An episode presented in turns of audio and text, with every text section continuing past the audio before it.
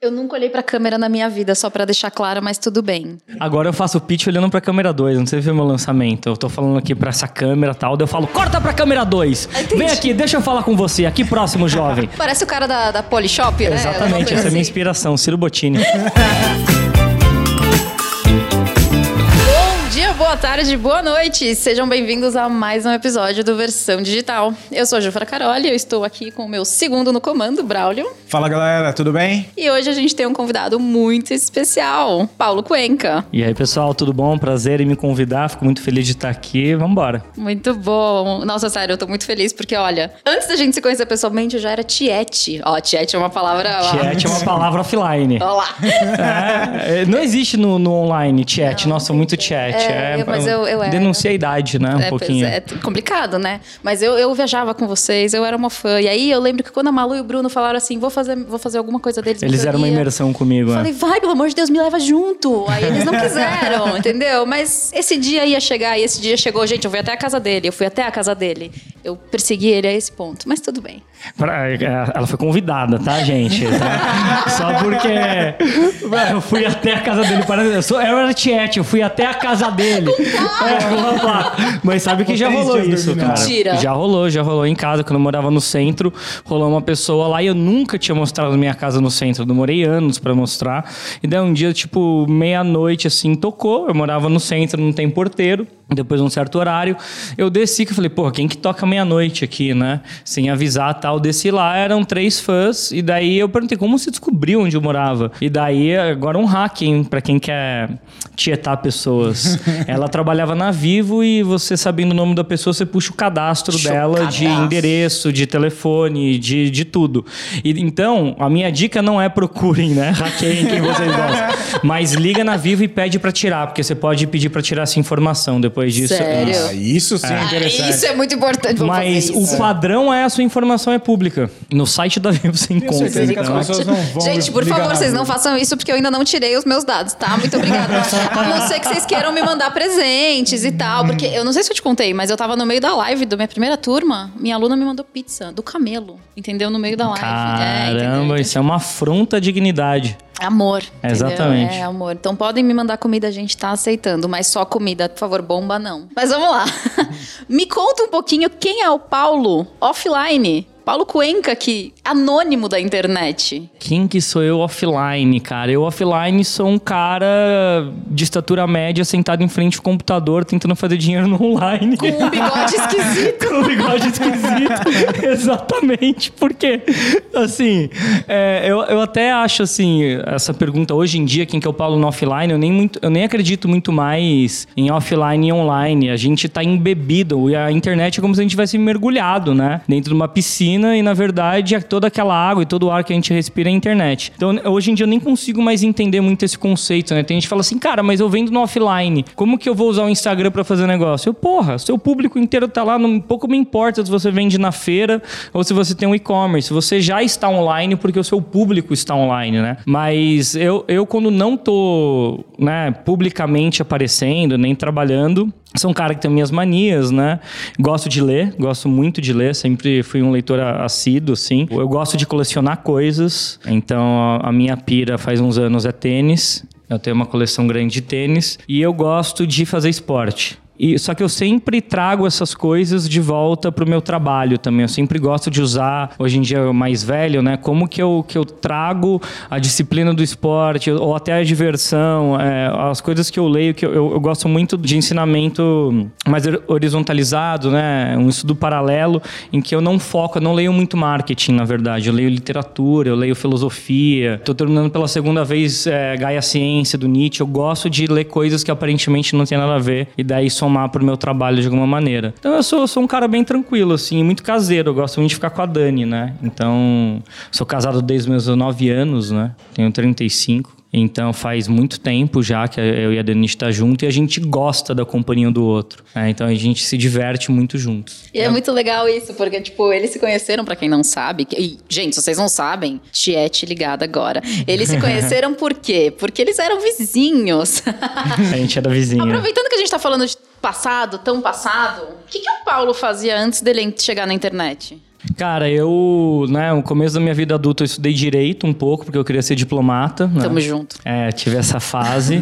e daí, só que eu tinha uma visão muito romântica, assim, de mundo. E daí, quando eu entrei, estudei na PUC São Paulo, eu, eu, eu já entrei sendo um cara ligado a movimento acadêmico, querendo ter voz e fazer barulho lá dentro. E a PUC, ela, ela permite muito isso, né? Ela tem um, é, é uma faculdade muito viva. É, eu já eu reparei que, cara, esses caras aqui vão ser os futuros juízes, futuros promotores, todas as pessoas que tomam decisão na, na nação. E eu achava, eu achava já a galera muito maquiavélica, aquilo me desencantou um pouco. Eu falei, cara, política então é, é, né, tá sendo desenhada enquanto essa galera tem 18 anos, os cargos já estão desenhados, tá todo mundo aqui pronto, né, para seguir essa carreira. E, e eu não me senti, eu ainda tinha um pouco de inocência, eu falei, eu não me senti acolhido ali naquele ambiente. Fiquei dois anos lá, larguei e fui estudar cinema. Eu falei, ah, já que eu não vou falar sobre o mundo da maneira que eu gostaria pela diplomacia, eu vou pela arte, né? E daí eu entrei na FAP e lá eu terminei. Só que quem que virou o Paulo nessa época? É, o Paulo virou um cara que não tinha mais patrocínio, não tinha mais ninguém sustentando, porque, enfim, meu pai quebrou a empresa nessa época, né? A gente tinha uma vida boa, não tinha mais um real para pagar a faculdade, e daí eu virei empreendedor. Eu tranquei a faculdade de cinema, a Dani tinha um pouquinho de dinheiro, né? De, de trabalho que ela fazia e de. A gente era casado na época, e de herança, mas bem pouco. E a gente abriu uma loja que todo mundo deu risada da gente Havaianas. na época. Havaianas, cara. A gente foi um dos primeiros do Brasil a abrir loja de Havaianas com todos os modelos. A gente ficou tentando quase um ano abrir em São Paulo. A galera olhava para mim e pra Dani e dava risada. Falava, mas vocês vão vender chinelo? Isso era 2003, né? Falava, mas vocês vão vender chinelo? Isso daí vocês estão ficando louco, né? Quem que vai comprar chinelo? A gente queria abrir nos Car Freire. A gente não conseguia nenhum contrato, nada. Ninguém deixava a gente abrir uma loja loja. E daí um dia eu fui para Santos, porque eu pesquisei na Wikipedia, cidades grandes próximas a São Paulo, nunca tinha ido para Santos. A gente chegou lá e, deixando a história curta, a gente conseguiu um ponto lá, que um shopping estava meio em decadência, estava trocando toda a gestão, deram um ponto pra gente do lado do McDonald's. É, a gente não pagou luvas e a gente ia num shopping antes, no Praia Mar, que negou a gente entrar lá, deu risada, que nem a galera de São Paulo. Em três meses eles convidaram a gente para entrar lá também, porque a nossa loja fazia fila. Né? Hoje em dia a gente acha normal loja de Havaianas, não existia esse conceito. Então era a primeira vez que a galera tava vendo um monte de Havaianas que nem balinha, né? Eu e a Denise falou, vamos organizar tipo balinha por cor, tipo Nespresso. Ai, que bonitinho. Por cor, isso daqui. E não tinha, né? Tinha algumas lojas no Brasil, só que elas eram todas bem desorganizadas. A gente foi o primeiro que a gente deu uma cara do, do, que a franquia tem hoje, só que não era franquia ainda, tá? Depois de três anos, a gente foi convidado pelo time de Havaianas de Franquias, que era um time novo, a trabalhar com eles para fazer o estudo do que, que seria Havaianas Franquias, né? Então a gente teve esse, essa fase bem empreendedora, lojista. Então eu fui caixa, estoquista, vendedor, é, engoli todo o orgulho que eu tinha, né? E essa coisa de não. Cresci não precisando de dinheiro, né? E tipo, cara, eu tenho que fazer isso aqui rolar, eu tenho que fazer isso aqui acontecer. E foram anos trabalhando assim, realmente 16, 17 horas por dia, até o negócio estabilizar e a gente começar a respirar. Mas isso que é o, é o bom, a pessoa saber Tipo, as dificuldades que tem pela frente. E ter noção, E ter né? noção, tipo assim, que nem você falou, engolir o orgulho e falar assim, cara, parou, agora eu preciso disso e fazer funcionar. Porque muitas pessoas, elas perdem tudo, só que elas não, não baixam o padrão. Elas querem seguir aquele mesmo padrão de vida sem ter as mesmas condições. E outra, isso aí acaba se enrolando mais pra frente. Elas têm a impressão de que as coisas são fáceis, né? Olhar o Paulo quem é hoje, ele não sabe tudo que o Paulo viveu, né? Então, assim, as pessoas não têm noção que, pô, você trabalhava 16 horas por dia para ter a loja, para ela ficar bonitinha. E mais né? que isso, já que já teve sem dinheiro, que já quebrou uma empresa, tudo. É, e, e, você realmente, quando você tem consciência da sua limitação e que você não tem garantia, porque se acabasse ali o dinheiro, se não der certo, a gente não tinha, não tinha um colchão financeiro, né? Então, por exemplo, a gente não conseguia nem alugar é, casa ou apartamento lá em Santos porque a gente não tinha bem e a gente não tinha fiador. Então, essas coisas que as pessoas não, não veem, né? a gente foi morar de favor na casa de não sei quem. Todo dia a gente, a gente levava, né? Fazia lá marmita, levava e tal, que é normal, que milhões de brasileiros fazem, né? É, mas essa coisa do glamorizam muito a visão do empreendedor, né? E, e daí é uma coisa que até o Raul, o Raul tá aqui no Clubhouse, que está sendo transmitido ao vivo aqui também, para quem tá vendo no podcast agora, que é, tem que explicar, né? Que, cara, a galera romantiza muito a relação relação do empreendedor que assim, ah, é o cara que acorda às 5 da manhã, faz yoga, toma suco verde, daí ele, ele toma uma xícara de chia. Aí joga golfe. E daí ele joga golfe. e daí às 10 da manhã ele já teve cinco calls com a China e não sei o que. E ele ainda é um ótimo marido, ou se a mulher é uma ótima esposa, deixa a casa perfeita e trata bem todo mundo. E é uma pessoa zen, equilíbrio emocional, espiritual e dorme às 9 da manhã porque a melatonina entrou. E ele não precisa de, de nem nada pra dormir. E daí as pessoas que vão começar a empreender olham pra isso e falam: caralho, É que velho. eu quero. É, e tipo, eu, e, e daí a pessoa fala, eu preciso disso tudo pra começar a empreender. Na verdade, pra começar a empreender, você tem que tá, tem disposição pra se fuder. Essa que é, que, é, que é a real, que é assim, cara, o que que eu vou, assim, sacrificar da minha vida durante uns anos pra ganhar lá na frente de volta? Porque depois, agora que é o Paulo, 10 anos depois do- da minha última empresa, quer dizer, ano passado eu já abri mais três, aí é o Paulo que tem o personal trainer, acorda às 5 e meia da manhã, faz, toma um negocinho de chia, toma umas vitaminas da pura vida, sacou? Mas eu Tem fui... uma ema fora Tem de uma casa, ema fora da minha gente. casa. Mas minha vida foi já muito desequilibrada, com sono, com família. Eu e a Dani, a gente ficou praticamente 7, 8 anos sem ir em nenhum Natal familiar, assim. Quer dizer, não é que a gente, a gente chegava uma da manhã, tava todo mundo dormindo, no dia seguinte tinha que voltar porque era loja em shopping. Então, você tem muito sacrifício. Você sempre tem que matar uma área muito grande da sua vida se você quiser ser um empreendedor que quer triunfar, que faca na caveira e ir pra cima, né? E daí depende do nível também de, de ambição e de transformação que você quer causar, impacto que você quer causar no mundo de cada um. Porque as pessoas acham que as coisas são muito fáceis, assim, né? Não, e tem outra coisa. Elas não entendem que o que a gente mostra é o que a gente quer. Não, e dependendo da sua efetividade, eu costumo dizer stories, né? A galera pira nos stories, fala o que que eu vou mostrar da minha vida. E daí a impressão que dá é que é o show de Truman, que tem uma equipe de filmagem, que tem, é um pay-per-view, que quem tá te seguindo troca o canal e fala, agora deixa eu ver o Paulo no banheiro, deixa eu ver o Paulo agora. E assim, eu falo, cara, faz 10 stories, 10 stories, se você aparecer em todos, se você falar em todos, são 150 segundos. 150 segundos é 2 minutos e meio de tela. De 24 horas do dia. Brother, se você falar sobre macarrão, você fala mais de dois minutos e meio. Gente, eu comi um macarrão, deixa eu falar do macarrão aqui. Acabou, acabou, meu. Vai pra lá, pode acertar, acabou seu 10 stories. Acabou. Próximo. Eu fico pensando, falando, mas que porra, assim, a, a- a energia que a pessoa coloca é tanto do não, não vou fazer, não vou me expor, não vou tal, que ela acredita num- numa fantasia que nem existe, né? Então tem isso que a gente recorta, que a gente mostra, e na verdade a gente mostra muito pouco, porque é, é bem pouco tempo. Eu falo, eu falo para as pessoas, elas, ah, eu não quero me expor. Tá, mas você não precisa expor porque você não quer expor. Ah, não, mas é porque as pessoas vão me julgar. Meu amor, deixa eu te explicar uma coisa. As pessoas já te julgam.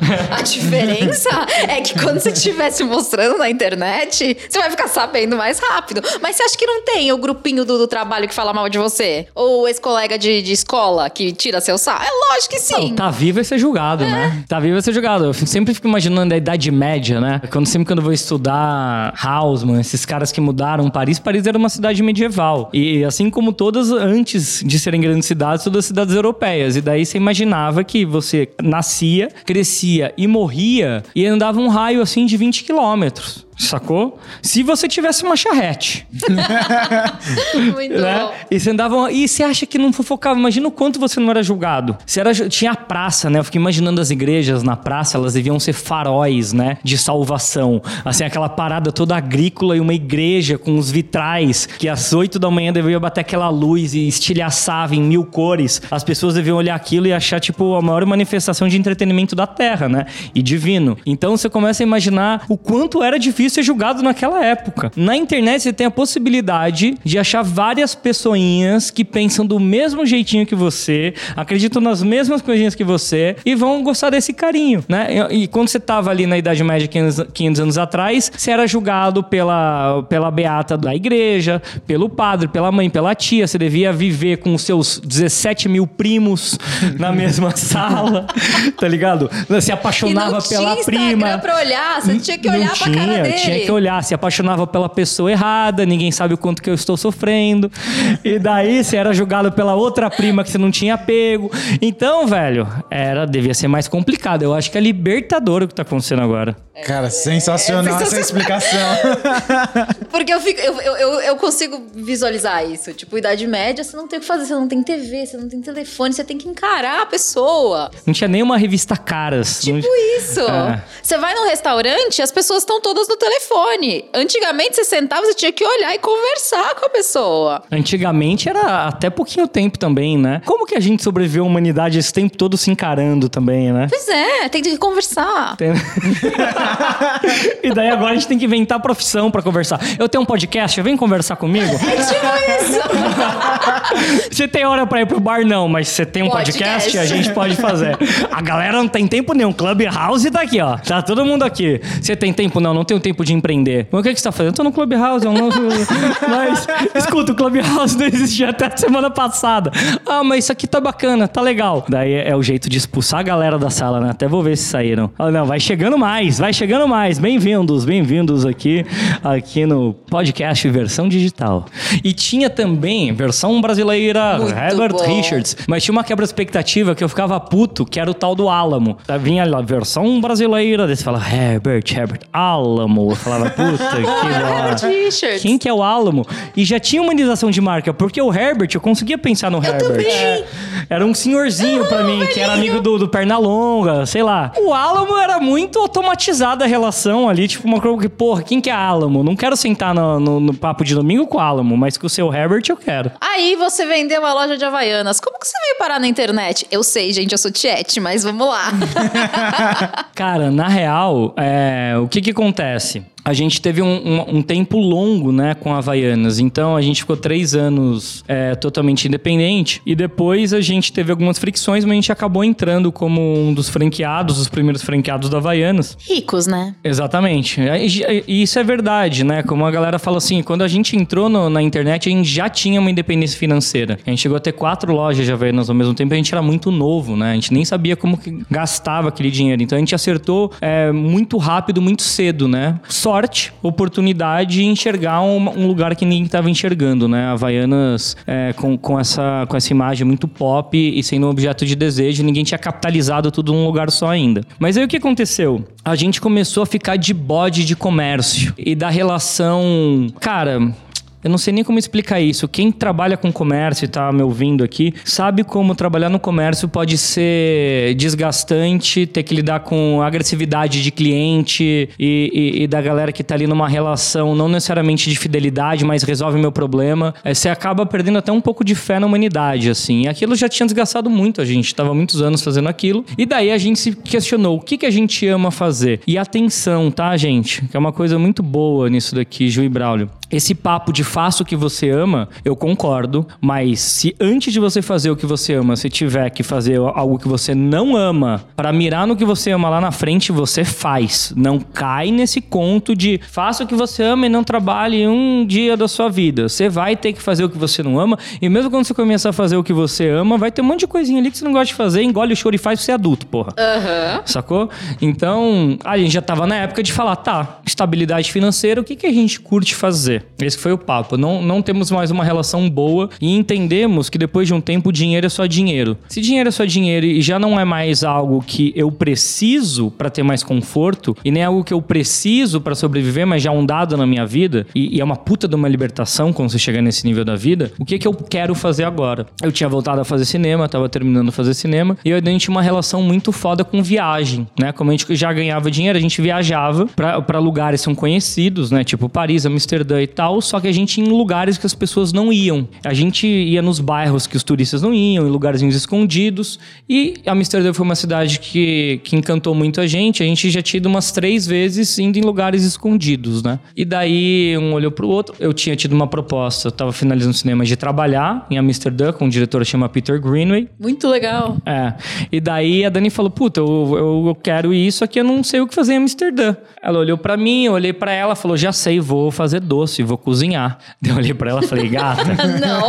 eu nunca vi você fazer um doce na minha vida. Do que, que você tá falando? Tipo, de onde você tirou isso? Não, que eu cozinho desde pequena, que eu faço doces e pipipi, popopó. Eu falei, ah, mano, não é possível que essa.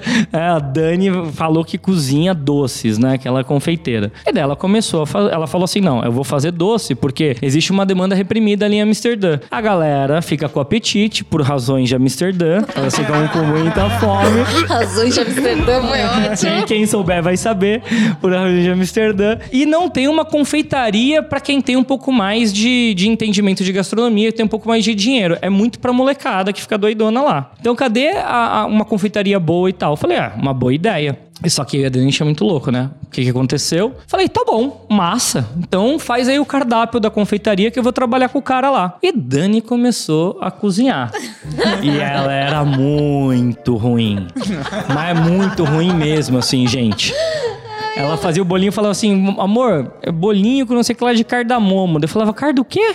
Ela, cardamomo. Eu falei, mas quem que é um bolo com cardamomo? O que que é isso? Daí eu experimentava o bolo, não tinha gosto nenhum de cardamomo. Ela quebrava, deixava queimar as coisas, etc. E daí numa dessas aí que tava acontecendo, em paralelo, a gente começou a estudar holandês, eu e a Dani, e a gente foi ver ponto comercial na Holanda, foi ver contador, foi na Câmara de Comércio, a gente tava preparado pra fazer tudo. Daí tinha sempre muita gente de, de cinema na minha casa, né? Porque eu tava me formando e eu, e eu era diretor. Um dia a gente tá olhando a Dani, eu olho pra, e- pra ela, olho pra minha galera e falo assim: gente, a Dani é um personagem, né? Tadinha. Olha ela cozinhando, indo de um lado pro outro, achando que vai abrir um negócio em Amsterdã, a gente vai falir.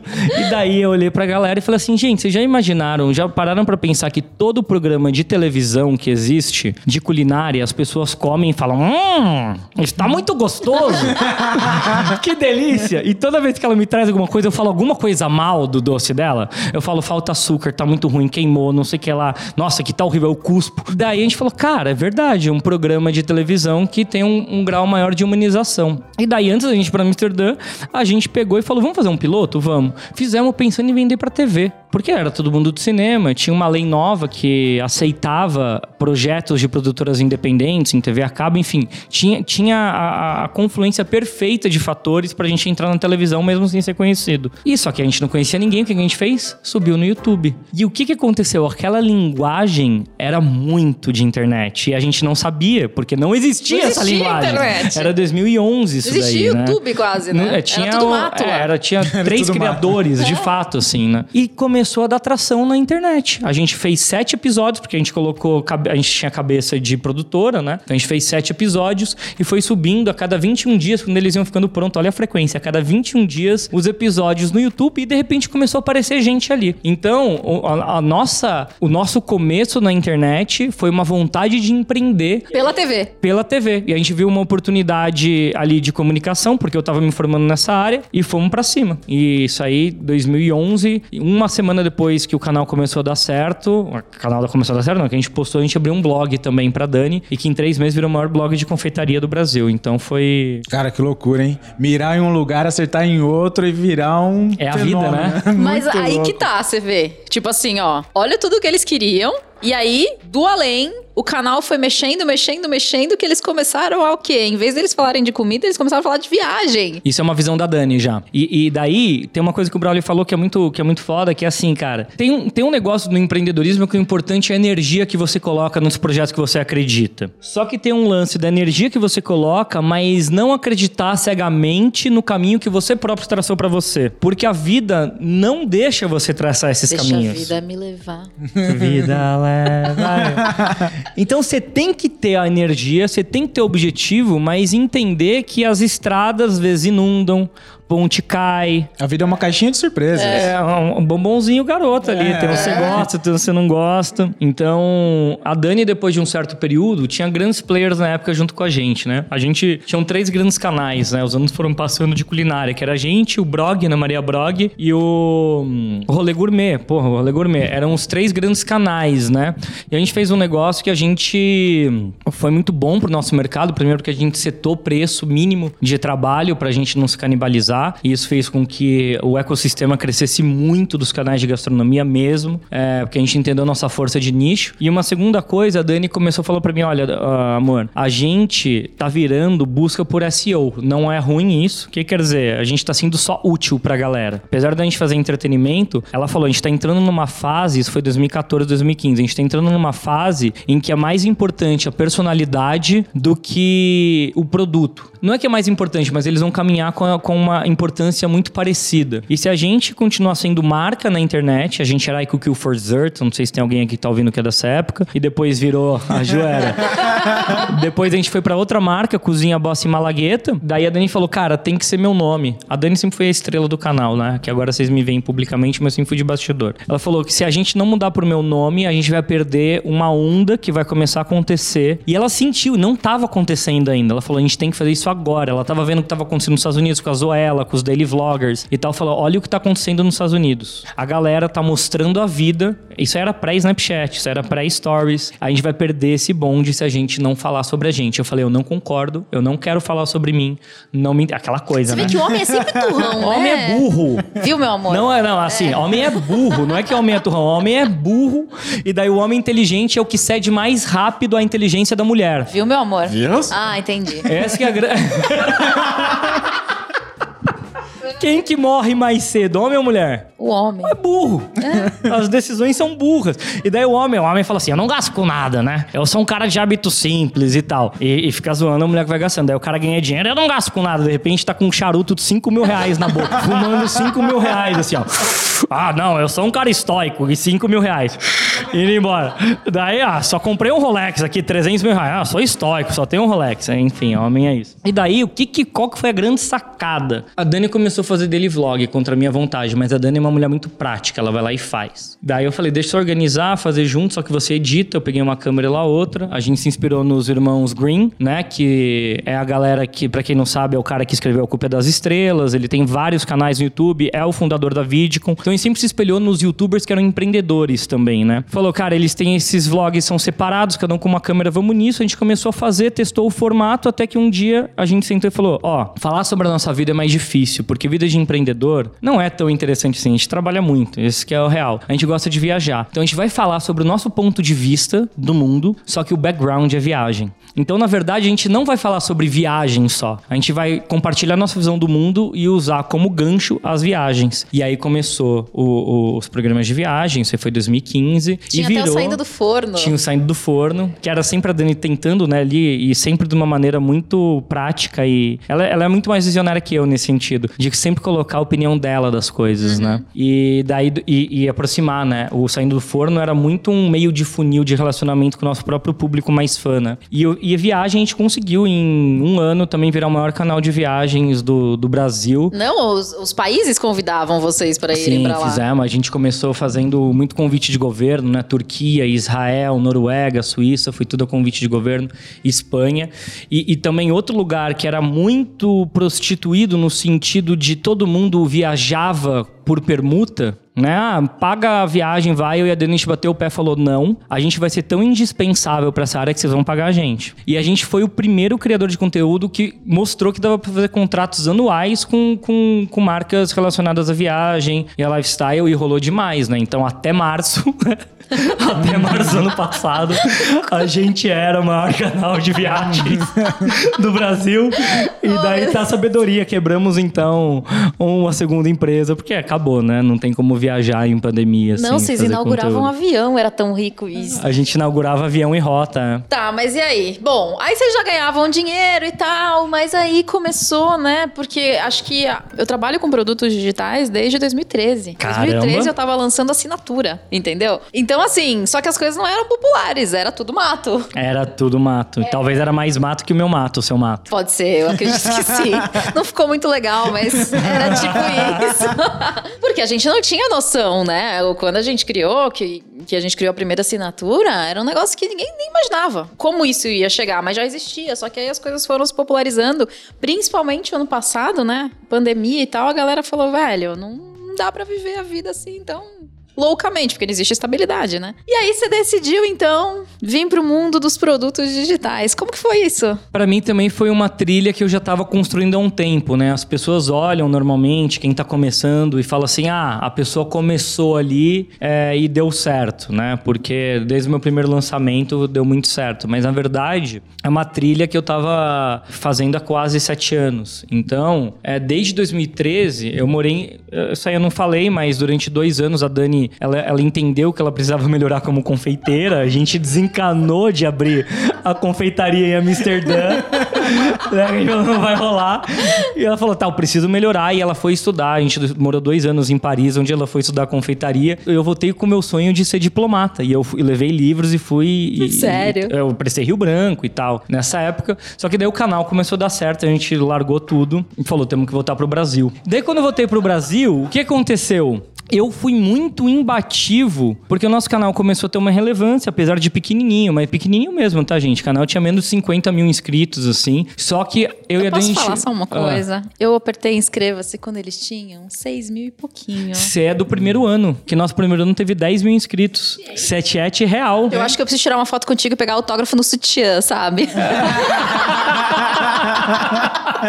Cara, você é muito das antigas. Quantos anos você tem, Ju? 36. 36, mas eu, eu, eu- a gente viveu tempos bons juntos, então dos 26 ao 30 aos 36 você já me conhece. Sim. Eu acho muito louco isso. Mas sabe o que eu perguntei? Porque eu acho muito louco quando tem gente que fala assim, ó, eu te acompanho desde o ano 1. Daí Eu falo, quantos anos você tem? 21. Daí Eu falo, caralho, com 11 anos. E o que acontece? A gente começou a dar muita cabeçada, assim, com, com marcas que elas começaram a vir atrás. E eu também fiz um lance que é muito bom, que funciona até hoje. Eu assinei o LinkedIn Pro pra mandar mensagem pra CMOs de empresas que eu queria fazer projeto. Então, eu tinha um pouco mais de 10 mil inscritos já mandava, ó, quero fazer um projeto, eu tenho um canal tal, bababá. E, cara, surpreendentemente, de cada 10, um responde. Então, mesmo quando era pequenininho, responde, eu, eu consegui muita reunião, tá? Com essa galera, funciona bem usar o LinkedIn pra isso. E começou a chegar a proposta de empresa e todas eram horríveis. Em que sentido que eram horríveis? Era uma coisa muito nova e as marcas chegavam e falavam assim, olha, fala sobre esse copo d'água aqui. Você tem que falar que esse copo d'água tem as arestas arredondadas, que ele é o melhor pro formato anatômico da sua boca. E depois que você beber água, você fala, ah, copos Nadir, que delícia esse prazer.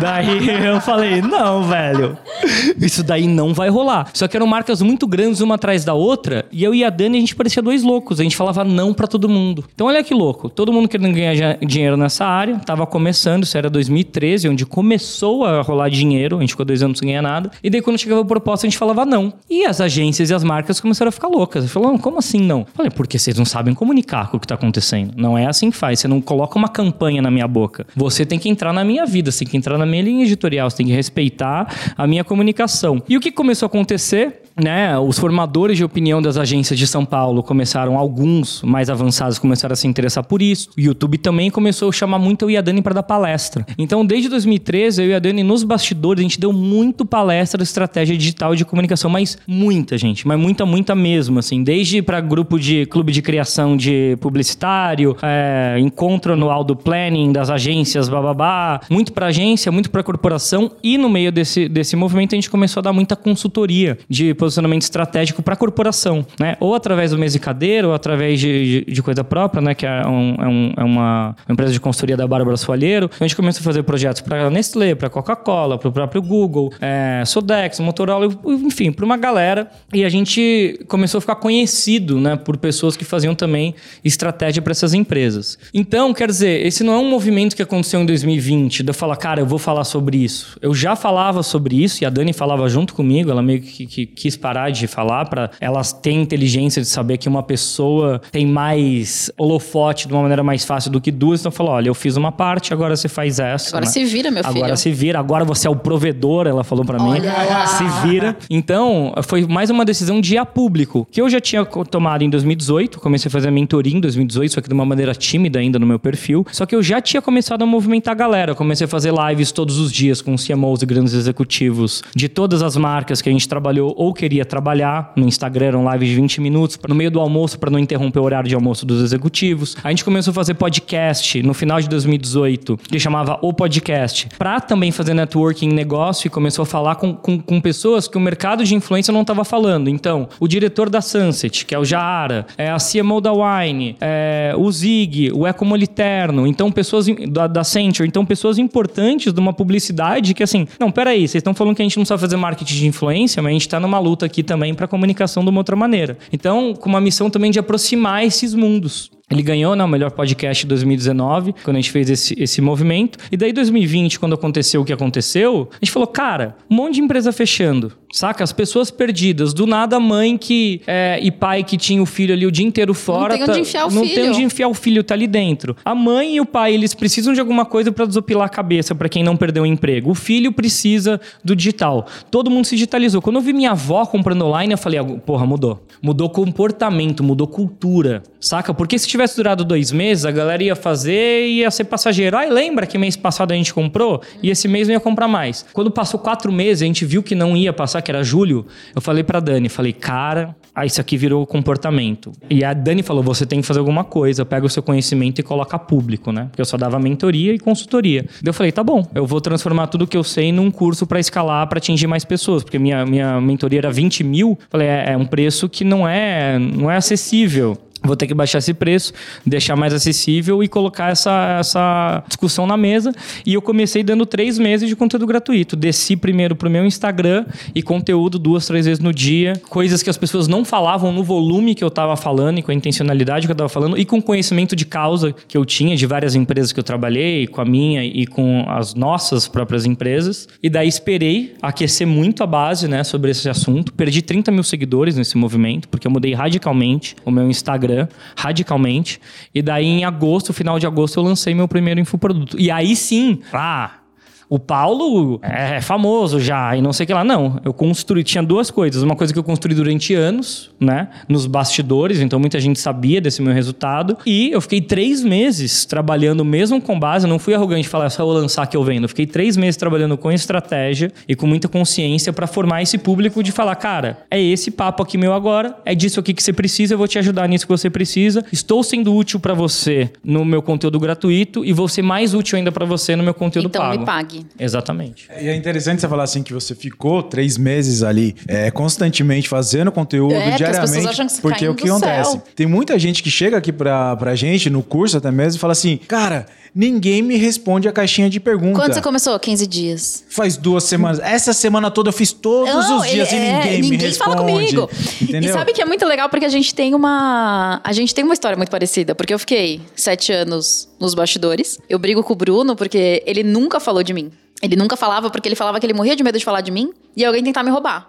Que é relevante porque já tentaram várias vezes, mas eu sou uma pessoa fiel, né? E aí, quando eu saí, eu lembro que eu fiz uma, uma vez uma live com ele, a pessoa virou e falou assim: Ah, mas o que, que ela sabe? Ela acabou de começar. Eu falei, ô amiga, pera, eu acho que você não tá entendendo, né? Então aí, quando a gente traz tudo o conhecimento que a gente tem, as pessoas chocam, a gente, elas ficam meio chocadas, né? Sim, principalmente quando você já, já você tá ali em bastidores, né? Porque é diferente de você ter decidido começar sem ter nenhum, nenhuma bagagem atrás de você. As pessoas esquecem que tem a fase do aprendizado, né? De você consumir, de você aprender, de você ter referência, de você se testar né? e de você ter calma. É, Eu costumo dizer que quem vem de mercados mais tradicionais, que nem o do comércio, é normal você entrar numa discussão né, com, com vários outros comerciantes e pequenos empresários e entender que você precisa de um, dois anos de, de fluxo de caixa. Né, para sobreviver quando você começa o negócio. As pessoas entram no digital e elas acham que isso aqui é, uma, é uma- é um, é um caixa eletrônico. Só Né? Exato. dinheiro pra cima. E você entra, você, porque você assistiu um curso, você vai ficar rico em um mês, assim. Então, é engraçado, as primeiras semanas às vezes tem gente, olha, eu, eu tô fazendo tal, ainda não tive nenhum resultado financeiro. Tá bom, continua, dois meses, tá? Tem gente que consegue, porque tem gente que consegue em um Sim, mês. sim. Tem gente que talvez vai conseguir um ano. E daí a pessoa pessoa ela fica olhando o outro como comparação e não como inspiração. E comparação é métrica da infelicidade. Porque você olha pro outro e fala, cara, outra pessoa tá performando bem melhor que eu, não é pra mim, eu deprimo, eu não consigo sair do lugar, e daí você fica olhando pro outro como uma coisa inalcançável. Quando você muda o jeito que você pensa e fala, caralho, que inspirador, aquela pessoa em um mês conseguiu. Quer dizer, é possível. É, é, então, se eu colocar um esforço, talvez eu tenha mais dificuldade que ela. Se eu colocar um esforço, eu consigo esse resultado dela, porque era uma pessoa que estava no zero também. Então, quando você começa a mudar da comparação para inspiração, é mais fácil e você vira uma pessoa mais resiliente, porque no final, você empreender em qualquer área é resiliência e ter paciência para ter os resultados. Eu falo todos os dias, quer dizer, todos os dias não, porque até eu cansei de tanto falar, mas eu falo, gente, você entra numa empresa querendo ser presidente? Não, você entra às vezes como estagiário. Às vezes você paga pra trabalhar. E é o que as pessoas fazem no online, só que elas não têm a paciência que elas teriam numa empresa. Por exemplo, o Braulio, ele trabalhava no McDonald's. Ele tava falando esses dias, né? A pessoa levava o quê? Cinco anos pra É, mudar então, de cargo? o comparativo. Falei assim, então, você tá há cinco anos, agora que você tá é, querendo mudar de vida e você já quer chegar no digital ganhando um milhão, cara. Não é assim, tipo, você tá ainda começando, as coisas não acontecem do dia pra noite. Eu até fico imaginando o Silvio Santos, se ele fosse mais novo, certeza que ele ia fazer algum coisa de palco do infoprodutor. Quem quer um milhão? Vai, vai, vai lá. Ah, nossa, ia E, ser e legal. qual que, e qual que é o seu programa? É emagrecimento? Ou você tem um infoproduto de emagrecimento? Então é um hit. Ou ver a temperatura na Hotmart. Ele ia ter uma própria Hotmart, tá ligado? É que você falou, todo mundo quer um milhão. Eu fiquei pensando, cara, de onde que vem dinheiro? isso, né? Porque, pelo amor de Deus, é muito dinheiro, um milhão, né? E as pessoas estão banalizando. Mas talvez seja por causa de São Paulo, que uma kitnet 17 metros no Itaim custa um milhão. Acho que isso que é o culpado. A gente tá ligado, não é fácil, não. Mas é muito que agora ficou, tipo, popularizado essa questão de 6 em 7, 7 em 1 e tudo isso aí. E aí as pessoas agora estão falando mais publicamente em questão, tipo, de faturamento. Ah, eu fiz 10 milhões no meu lançamento, eu fiz 7 milhões. E as pessoas acham que é máquina É de fazer dinheiro. É. chegar e coisar. E vender, abrir o carrinho, vendeu, ganhou muito dinheiro. Só que elas esquecem que tem tudo uma jornada por trás. Essa pessoa que hoje tá faturando 7 milhões, o primeiro lançamento dela, ela, ter vendeu faturado 20. 3 pessoas. Ganhou 5 mil reais. Então Porque tem não- outra, tem outra coisa. Vamos lá. Quanto você ganha hoje trabalhando numa empresa? Ah, eu ganho 5 mil. Se você abrir um carrinho e vender 10 mil em uma semana, velho, em uma semana você ganhou o dobro do que você ganha no mês, não tá bom? Exatamente. O que te dá paz de espírito para poder se desligar da empresa, focar no seu produto, porque daí vem outra coisa. A tendência, né, que muita gente fala, né, antigamente no marketing digital, é quanto mais você cresce, mais fica caro o lead, menos você consegue ROI e por aí vai, né? Porque vai ficando cada vez mais caro. Eu penso um pouco ao contrário. Quanto mais você vende, a tendência é ficar um pouco mais barato uma parte dos seus leads se você tem um produto foda. Quando eu vou fazer minha live de, de lançamento e tal, de novo produto, tem ali umas 50, 100 pessoas que são ex-alunas minhas vendendo pra mim. Eu não pedi pra ninguém fazer isso, sacou? Eu não pedi pra ninguém fazer isso. Então, eu não faço pitch com vídeo de depoimento, eu não faço pitch com fazendo CPL 1, 2 e 3, né? Falando o primeiro sendo. Eu nem sei o que, que é, porque eu nunca vi, eu não acho errado, tá? Só tô falando que eu não faço isso. Funciona. Eu acho o Eric um dos maiores nomes do Brasil. Eu acho que o que ele fez pelo Brasil é foda. Acho que nenhum infoprodutor fez ainda. Mas é uma parada que eu ainda não fiz, né? De, de seguir exatamente o modelo que no dia 1 você quebra um tipo de objeção, dia 2 você mostra que é possível, dia 3 você bababá. Eu não fiz. Por quê? Porque eu acho que tem um, um outro tipo, um novo tipo de movimento que é assim, cara, o seu cliente é seu vendedor, né? Que usam muito em growth isso daí, né? Que é uma coisa que vem de startup, que é, né, member get member e etc. Que você percebe que você consegue fazer isso se você tiver um produto foda, cara. Então, qual que é a minha preocupação hoje? Melhoramento do produto o tempo todo, né? De olho em como que eu melhoro o meu produto. Porque mais importante do que vender é a sua entrega. Então, o sujeito que às vezes vendeu uma vez e ficou reclamando que vendeu uma vez, vendeu para 10 pessoas e achou que ia ficar milionário, qual que é o movimento dele? Ele não entrega para essas 10 pessoas, ele faz uma entrega bosta para essas 10 pessoas. E daí, nessas 10 pessoas que ele tinha a chance de ser um puta entrega intimista, uma puta entrega foda, ele Exclusivo. ter 10 defensores do negócio dele, ele joga fora. Que é o mesmo pensamento do cara que abre uma live, tem 10 pessoas e se sente frustrado que tem pouca gente. Em vez de ter gratidão, que tem aquelas 10 pessoas que são corajosas. Exatamente. Porque as 10 primeiras pessoas falam, eu vou ver as essa live e ela não precisa de um comportamento de manada para ver uma live, essa pessoa é foda. Essa pessoa que você tem que honrar. Fala, eu vou entregar a melhor live que eu posso para esses caras, porque eles que vão passar minha palavra para frente. E daí o movimento que eu vejo da pessoa é assim: em vez de eu honrar meus 10 clientes, eu tô buscando meus próximos 100. Em vez de honrar meus 10 seguidores, eu, eu tô buscando os próximos 100 seguidores. E por isso, para mim, é, é porque a coisa não anda, é justamente por causa disso. Eu sou um cara que tenho alta performance, altos resultados e tô sempre preocupado com quem está dentro. Agora, quem são as bezelhas que estão agora na minha turma 4, que eu vou entregar para elas o melhor do que eu posso, porque eu sei que todas elas, saírem de lá, que são as milhares agora, são milhares potenciais vendedores que eu tenho e que eu não pedi para vender por mim, porque eu fiz uma entrega foda e criei uma comunidade. Cara, muito legal. Eu faço live, as pessoas perguntam: você tá pagando os seus alunos para participarem? e tipo, eu não pago. Mas assim, é, te, é, é, todo mundo nomeia as minhas turmas, né? Então a primeira turma foi a turma Xodó. E eles são os meus Xodós, é justamente por isso. Porque eu não era ninguém ali. Quer dizer, eu sei o que eu era, mas as pessoas não me valorizavam e eles me valorizaram. Eles compraram um produto que ninguém comprou. Exatamente. A gente fez uma festa é pioneiro, de né, formatura. Né, a gente ficou sete horas numa festa de formatura online por causa da pandemia com eles, sabe? E foi uma coisa assim que incrível. A gente tem uma troca muito, muito grande. E até hoje eles são os meus xodós. A gente tá lá na área 51, a gente se cuida. E eu tive um seguidor que ele me mandou uma mensagem uma vez. Ele falou assim: Ah, eu abri venda, vendi para duas pessoas, não entreguei. Eu falei: O quê? Ele falou assim: Ah, é que eu desanimei. Eu falei: velho, e aí? Ele não fez nada com as pessoas. Eu falei, você tem noção que você podia ter entregue para essas duas e as duas depois virariam quatro e depois oito? Porque a visão que essas duas pessoas são um número de faturamento e não duas pessoas que investiram ali.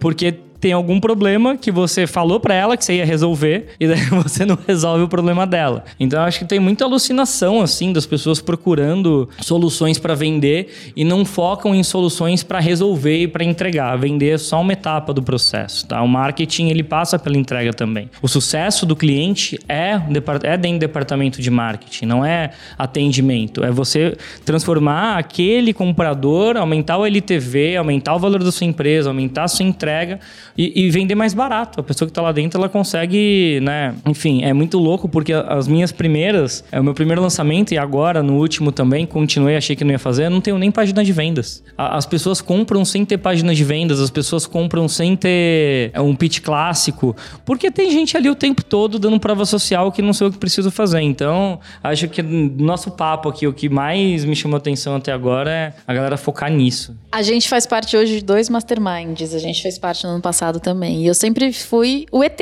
Porque assim, você faz tráfego pago? Não. Você faz CPL? Não. Você captura lead? Não. Seu carrinho fechou em 40 minutos da última vez que você abriu as vendas. Por quê?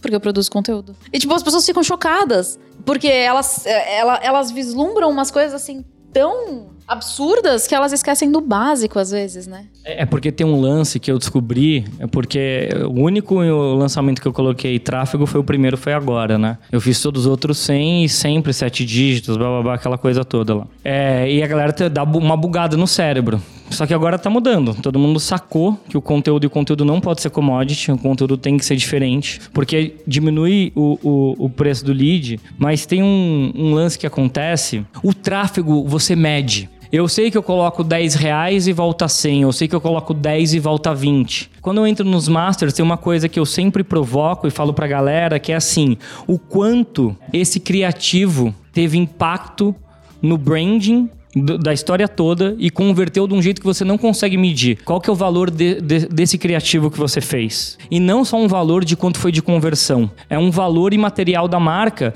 E, e por que, que as pessoas elas não entram nessa discussão? Porque elas não sabem medir. Se elas não sabem medir, elas falam, ah, deixa para depois. Exatamente. Por isso você vê gestor de tráfego ganhando cacetada em lançamento, né? Porcentagem em faturamento de venda e não necessariamente copywriter, não necessariamente quem faz os criativos, não necessariamente quem produz o conteúdo, social media. Todos fazem fazem a mesma coisa, todos é. chegam nesse fim, né? Exatamente. Então, o social media, né? Um negócio que também foi, acho que tem essa, essa má impressão, porque durante muito tempo o social media, e ainda é, ele é um postador, ele não é um estrategista. E uma das coisas que eu quero mudar é, cara, calma aí, o seu conteúdo é estratégico. Cada conteúdo que você posta, ele tem uma função. Uma função ou de relacionamento, ou de envolvimento, ou de atração, ou de conversão. Ele tem uma função estratégica, saca? E, e ele tem tanto valor quanto você fazer o tráfego pago. Agora, nesse lançamento que eu fiz, 42 mil leads foram é, de tráfego pago, 42 mil foram de orgânico. Daí, é, a pessoa que estava lançando comigo, que é muito boa, falou: Caramba, nunca vi tanta gente vindo do, do orgânico. Eu falei: Porque você nunca trabalhou com quem sabe fazer isso daí. Você tá nas rodas e nas conversas de pessoas que negam o conteúdo e que hoje em dia falam que é só com, ah, precisa fazer conteúdo, precisa fazer conteúdo, mas qual conteúdo? Tem uma inteligência por trás igual a inteligência de tráfego, não é só apertar botão. Senão é a mesma coisa que falar pro cara, aperta o botão promover no Instagram que tá resolvido. Exato. Né? Porque também é tráfego, não é? É engraçado isso, né? Porque as pessoas, elas sempre que elas me questionam, eu falo que eu sou absolutamente contra o tráfego pago. E eu durmo com um gestor de tráfego. Mas eu tenho muito medo, porque hoje a gente vive aquela geração do que as pessoas elas, elas retêm o que elas querem, né? Então eu tenho muito medo de falar, não, faz. Porque as pessoas usam de muleta. Elas falam assim, é, beleza, vou botar um dinheirinho ali, aí eu não preciso aparecer, aí amanhã eu vou fazer um milhão. Tranquilo. E só que não é assim. Porque a gente fala, né? O, se a gente É, tá numa academia, É, na verdade, o tráfego é pra potencializar aquilo que já é bom. tipo, a gente faz é musculação, só mas o, o tráfego pago é o quê? Anabolizante. Exatamente. Toma anabolizante e fica no sofá pra ver o que te acontece. Exato. É isso. E, mas as pessoas elas querem fazer isso. Elas têm certeza que elas vão ficar musculosas e gostosas só tomando anabolizante no sofá. E isso aí tem que, tem que mudar, porque o que acontece? Muitas pessoas chegam lá e falam assim: cara, legal o curso, vocês falam que não pode usar o tráfego, mas tem problema de usar? Eu falei assim: não, se você criar algum conteúdo. Porque algumas pessoas elas postaram uma foto no Instagram Uma. e fez o impulsionamento. e fala assim: nossa, um monte de gente curtiu, deu certo com o tráfego. Falei assim: tá, e, e quantas pessoas dessas ficaram no seu perfil? Ah, não sei, isso eu não vi, mas a minha foto teve muita curtida. Cara, você não tem nem foto, você não tem conteúdo, você não posta nada. E não tem entendimento que cada uma das quatro métricas, métricas principais, que é a curtida, o comentário, compartilhamento e salvamento, tem uma função. Né? Sim. E, a- inclusive o like tem uma função se você souber por que, que você está buscando o like. E também eu sempre falo assim, como que eu produzo conteúdo? Volta pro seu comportamento. Tem uma coisa que a internet fez é binge watching, né? Tem esse termo em inglês que é você consumir conteúdo sem parar. Que até o Netflix uma hora te perguntei, você ainda está aí? Binge watching é esse consumo compulsivo. Então você pega de rolagem, quando você pega mídia de rolagem, tipo é, TikTok ou Facebook, ou serial, que nem quando você pega Netflix ou YouTube, que você quer ver um vídeo atrás do outro. E as empresas têm o valuation de acordo com o tempo de sessão, certo? Então, foi desenvolvido durante quase uma década essa cultura do binge watching, ou seja, eu tô vendo rios, eu vejo um atrás do outro, é sem parar, saca? É como se fosse uma caras infinita, só que Cara, assim, foi ótimo. em vez de ter a Suzana Vieira lá, Suzana Vieira mostra a sua nova mansão, é tipo a Suzana Vieira dançando e mostrando assim, poltrona, lustre, tá ligado? Mostrando as coisinhas. Como que eu escolhi minha casa. é isso. É, A gente tem esse hábito de consumo e a pessoa ela posta uma coisa e ela acha que ela, ela tá fora do comportamento de consumo humano que, contemporâneo, né? Então eu falo, cara, é, a, a pergunta que eu faço mais que buga a, a, a cabeça das pessoas é: o seu perfil no Instagram, você se seguiria? Eu sim, porque eu me amo. é que se, né, se, né, se Deus é por nós, quem será contra? Exato. Mas isso é, isso é muito interessante, porque te garanto que a maioria das pessoas não vão se seguir. Isso é uma coisa que eu, ta- eu acho que eu falei hoje nos elas. stories. Que a menina falou assim: é, eu tô. Meu, meu público não engaja. Eu falei, tá. Se você faz tudo certo, pensa num quebra-cabeça. Se você tem a pecinha do, da linha editorial, a pecinha do feed, blá blá blá. Talvez a pecinha que esteja faltando é do bom conteúdo. Talvez seu conteúdo não seja bom. E é duro falar isso pras pessoas, Acho que porque. é a minha segunda aula. O problema é o seu conteúdo. Eu já mando na cabeça já. A segunda aula, gente. Já chega na voadora, já, já. já, já. E depois eu faço um negócio que a galera fica chocada, que eu ensino a copiar. Você ensina? Eu ensino. E, e- Plágio. É. Na cara dura. Total. Sabe por quê? Sabe por quê? Eu tenho posicionamento na internet, eu sou muito. Eu, eu acredito muito nas coisas que eu falo. E eu acho que isso que acaba atraindo uma comunidade. A gente romantiza muito o ato de criação. Porra, eu estudei quatro anos criação de conteúdo. Eu fiz cinema, porra. Eu assisto filme e consumo literatura e teatro e não sei o que lá desde que eu me conheço por gente. Daí você pega uma dentista, sacou? Que estudou odontologia, que até agora ela viu comédia romântica pra dar risada e fala: produz conteúdo aí, sacou? Faz meu treinamento e produz conteúdo. A pessoa nem sabe o que. Ela não sabe nem onde procurar concorrente. Então, eu falo sem dó. Eu tenho lá meu primeiro módulo, vamos copiar. Eu ensino a, a fazer benchmark, achar concorrente e copiar. E, só que eu falo pra pessoa, cara, você vai fazer isso uma semana. Porque você tem que entender o, o, a, a eficiência da comunicação, por que, que esses caras são top players. E daí acontece uma coisa linda, né? Que, que daí eu tenho que fazer uma live depois, mas eu não quero arrumar, eu quero fazer essa live mesmo sempre, explicando. Quem é de pet shop, o que, que faz? Vai atrás de perfil da Cobase, vai atrás de perfil tal, que é o que eu sempre briguei, que são mar as marcas não sabem produzir Lógico conteúdo. que não. E daí é muito lindo, porque uma pessoa que nunca produziu conteúdo fala, procura concorrente, elas vão pros piores produtores de conteúdo que existem no Brasil, que são as marcas. E daí eu tenho que fazer uma aula, depois ao vivo, ensinando a eles a quem rouba seu topo de funil, que é um conceito que explode a cabeça da galera. Que é assim, quem que sabe fazer conteúdo no Brasil? Criador de conteúdo. É o que as marcas querem fazer, humanização de conteúdo. Então o que, que você precisa descobrir? Quem é que rouba a porra do seu topo de funil. No caso, um pet shop, quem é que rouba topo de funil? Vidinho fofinho de, de cachorro que tem aos milhares, tem milhões de views esses vídeos. Por que, que esses vídeos não estão na Cobase? É isso que eu me pergunto. Por que, que, sabem. por que, que só tem imagem de ração? Não tem, não tem problema nenhum ter imagem de ração. Mas vai ser uma postagem no meio de 10 e não a postagem que é um flyer, né? Que é um, é um banner viva, essas postagens. Então eu, eu- faço esse choque do copiar e entender que é concorrente pra pessoa ter um choque de realidade, saber navegar na plataforma, saber que as verdades que ela tem na cabeça são mentirosas, pra aí ela começar a se inspirar e achar a voz própria. Porque tudo que a gente aprende na vida, tudo é copiando. A gente aprende a falar copiando, a gente aprende a andar copiando, a gente aprende a tudo, tudo, a cozinhar copiando. E daí quando vem pra criação, a gente fala: não, não, não, não, não pode copiar. É um, é puta de um. Ah, os meus direitos. A pessoa procurando torrent, perguntando dos direitos dela. Ah, eu acho uma puta hipocrisia do caralho isso daí. Mas olha que legal que a gente fala muito aqui, né? Os maiores não necessariamente são os melhores, né? Não, não, de conteúdo definitivamente não. Tem muita mídia envolvida, né? Essas marcas ficaram grandes porque tem muita mídia envolvida, né? Nesses perfis. E se acaba, você, a Cobase tá na sua cabeça, por exemplo, você vai atrás e procura, mas o conteúdo não é nada, não existe engajamento naquele conteúdo e nem valor naquele conteúdo. Uma curiosidade. Ah lá.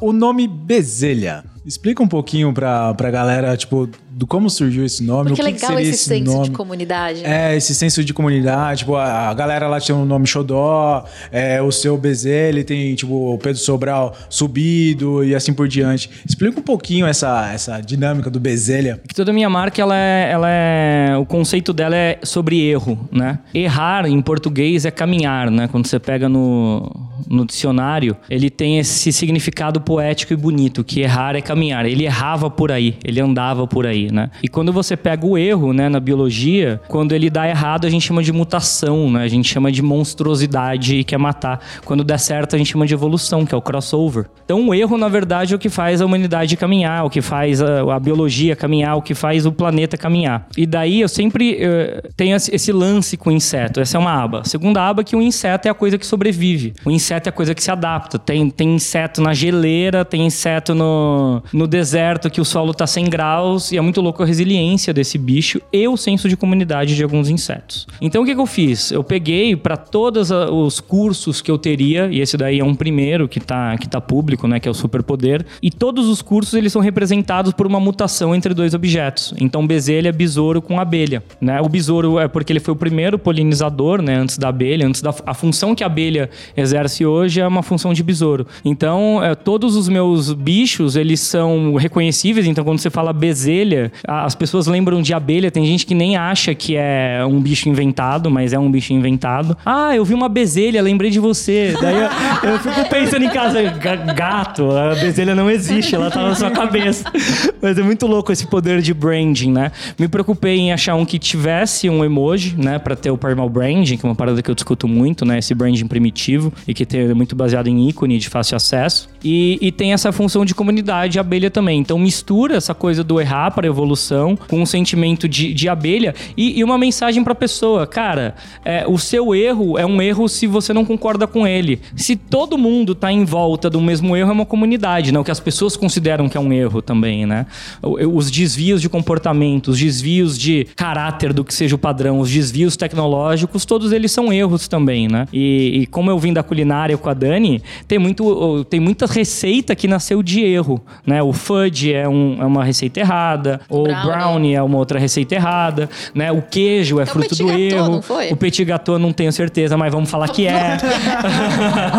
Todo mundo vai achar que foi também. O jazz, ele nasce, a improvisação, ele tem muito do erro. Então, quer dizer, a gente vive do erro. Então tem muito isso na minha marca, né? Você acha que tem diferença entre produzir conteúdo de entretenimento e produzir conteúdo pra no futuro vender alguma coisa? Não, não acho, não acho. Eu acredito muito nesse conceito de infotenimento. Eu, eu acredito que quando você quer vender alguma coisa, e, e até que seja uma ideia, tem que ter uma informação misturada com entretenimento, sempre. É, é engraçado porque parece um conceito novo, mas é antigo pra caralho. Então, se você volta um pouquinho, né, década de 90, Mundo de Bickman, você assistia? Você aprendia física, aprendia química com infotenimento. Era informação mais entretenimento. É mesmo. Aí você fala, ah, tá, mas hoje em dia não tem mais o Mundo de Bickman, tem o Manual do Mundo. O Manual do Mundo é o maior canal de ciência, se não me engano, do mundo e que usa entretenimento para se comunicar. Só que quando você volta mais ainda, você percebe que a igreja e as religiões é um baita do infotenimento. Você é um livro, cara, é um livro que narra histórias, dessas histórias você tira preceitos morais que regem a vida das pessoas. Se você abrisse fosse um manual de instruções, não ia ser sexy, não ia, as pessoas não iam se envolver, elas não iam sentar em volta de uma roda e ouvir uma história, né? Um manu, nunca ninguém criou uma comunidade em torno do manual de utilização do produto. Ninguém tá em volta do manual do aspirador falando salve aspirador, é, é, que, que, que aspire o canto com dignidade. Fiquei imaginando isso. Não esqueça aquela quina. Não esqueça aquela aqui. Então, eu sempre volto porque é muito antigo, né? Então, que é a religião. Por que, que eu volto pra religião? Porque é a comunidade que sobreviveu por mais tempo. São livros que estão aí até agora e é todo baseado em infotenimento. E daí, quando você vai pra uma missa, e, e não importa a religião, tô falando de católico aqui, pode ser qualquer um, tá? É, existe a comungação, é, existe o que eu tava falando, é, é um, é um prédio colorido, às vezes no meio do nada. Imagina na Idade Média, das pessoas entram, o padre tem uma, uma roupa, fala em latim, dá o corpo de Cristo pra você. Nos vitrais tem os 12 passos, o- eu não sei se são 12 passos ou quantos da Via Crucis. Eu não entendo essas paradas. Também não. Mas, mas tem, tem a história contada nos vitrais da igreja tal. Quem é católico sabe isso muito melhor que eu. Quer dizer, toda comunicação que teve alguma conversão teve infotenimento envolvido ali. Tá? Então, se você quer conversão, seja uma conversão religiosa ou um arraste aqui, que é só hoje, por um 997. Vagas limitadas. Vagas limitadas você tem que fazer infotenimento porque você faz com que as pessoas aprendam. Aprendam enquanto elas se divertam. Você quer falar mais alguma coisa, meu amor? Esse seu bigode virou sua marca registrada. Você tiraria esse bigode? Alguém já ofereceu dinheiro pra tirar? Gente, já bigode? Já, pensou? já ofereceram dinheiro. Gilete, essas coisas já ofereceram. Eu achei não, mas barato. tipo, dinheiro é dinheiro, Não, assim. dinheiro, dinheiro ofereceram, Sério? mas achei barato pra, pra tirar minha dignidade. É porque aqui tá a força, entendeu? Se tirou, fudeu. Muito bom. Paulo, eu quero te agradecer demais por estar aqui, de verdade. Valeu, obrigadão. Onde que as pessoas te encontram? Arroba Paulo Cuenca em todas as redes. Ah, eu gosto de gente assim, né? Simples Porque as pessoas, todas. elas roubam meus nomes, aí eu tenho que ficar mudando em todos os lugares. É, eu já passei muito por isso com a Dani. E Paulo Cuenca, pra quem tá olhando e dando risada, parece cueca, vai facilitar pra você. Coloca um N no meio da cueca que fica cuenca, fica fácil pra você. O seu bullying serve pro seu aprendizado. Paulo Muito Cuenca. bom. E ó, vocês ficam de olho no superpoder. E uma coisa que as pessoas falam, ai, compra o seu ou compra o dele. Gente, compra os dois, Compra pelo os amor dois, de Deus. exatamente. A gente não é concorrente, por incrível que pareça. Nós somos complementares. Complementa- A gente se Isso aí. completa, olha que Exatamente. coisa mais amorosa. e você, você me encontra lá no ju.fracaroli. Lembrando que Fracaroli tem dois Cs e um L só. E, e no final. E I no final. no final. Nunca falei isso, gente. É bom falar, né? Não. Fala aí. Não se esqueça de se inscrever, vai ter um botão em algum lugar. Seguir também vai ter um botão em algum lugar, eu não sei onde você está. O importante é que você procure este botão para as pessoas não ficarem nervosas, tá?